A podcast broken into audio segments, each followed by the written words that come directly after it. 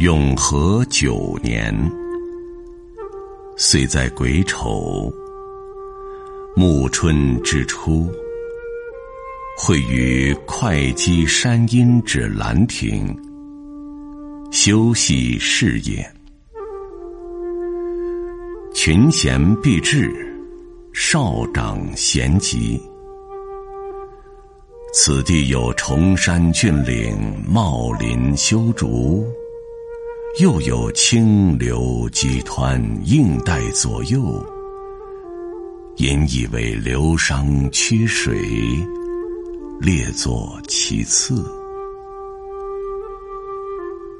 虽无丝竹管弦之盛，一觞一咏，已足以畅叙幽情。是日也，天朗气清，惠风和畅，仰观宇宙之大，俯察品类之盛，所以游目骋怀，足以及视听之娱，幸可要也。夫人之相与，抚养一世，或取诸怀抱，勿言一室之内；或因寄所托，放浪形骸之外；或取舍万殊，静躁不同。当其心于所欲，暂得于己，怏然自足。不知老之将至，及其所知既倦，情随事迁，感慨系之矣。向之所信。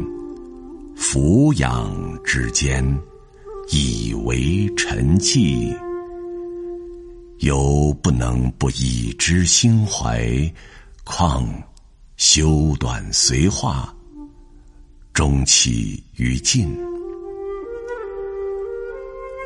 古人云：“死生亦大矣，岂不痛哉？”梅兰昔人心感之由若何一气？未尝不临文嗟悼，不能喻之于怀。故知一死生为虚诞，其彭殇为妄作。后知是今。亦有今之是兮，悲夫！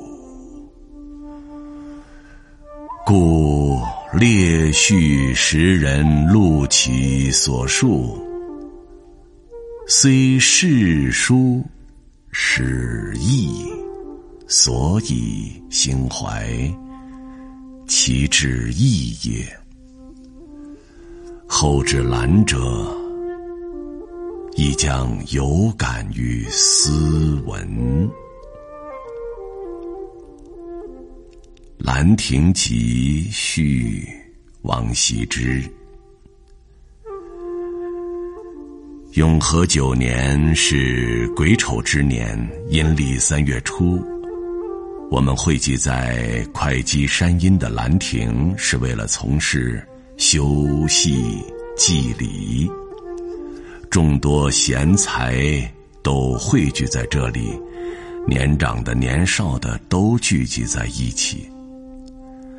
兰亭这地方有高峻的山峰、高大茂密的竹林，又有清澈湍急的溪流，如同青罗带一般环绕在亭子的四周。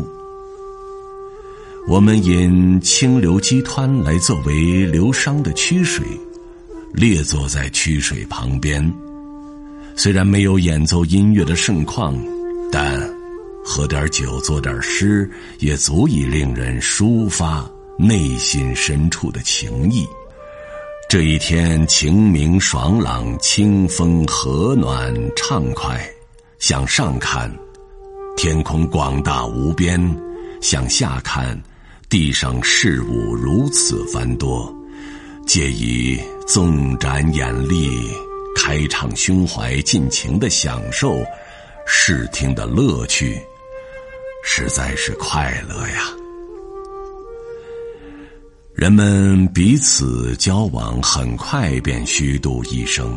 有时把自己的志趣抱负，在室内畅谈自己的胸怀抱负。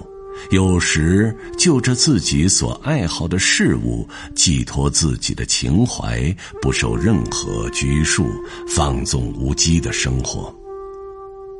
虽然各有各的爱好，取舍爱好各不相同，安静与躁动不同，可是当他们对所接触的事物感到高兴时，一时感到自得，感到高兴和自足，不觉得。老年即将到来。等到对于那些所得到的东西已经厌倦，感情随着事物的变化而改变，感慨也随之而产生。过去感到高兴的事儿，转眼之间成为旧迹，仍然不能不因它引起心中的感触。何况寿命的长短。听凭造化，最终归结于消亡。古人说，死生也是一件大事儿，怎么能不悲痛呢？每当看到古人对死生的大事发生感慨的原因，和我所感慨的像福气那样相合，没有不面对他们的文章而感叹悲伤的。却不能明白于心，因此知道把死和生等同起来的说法是不真实的，把长寿和短命等同起来的说法是妄造的。后代的人看现在，也正如同我们今天看过去一样，这真是可悲呀！所以。我一个一个记下当时参加聚会的人，抄录下他们做的诗赋。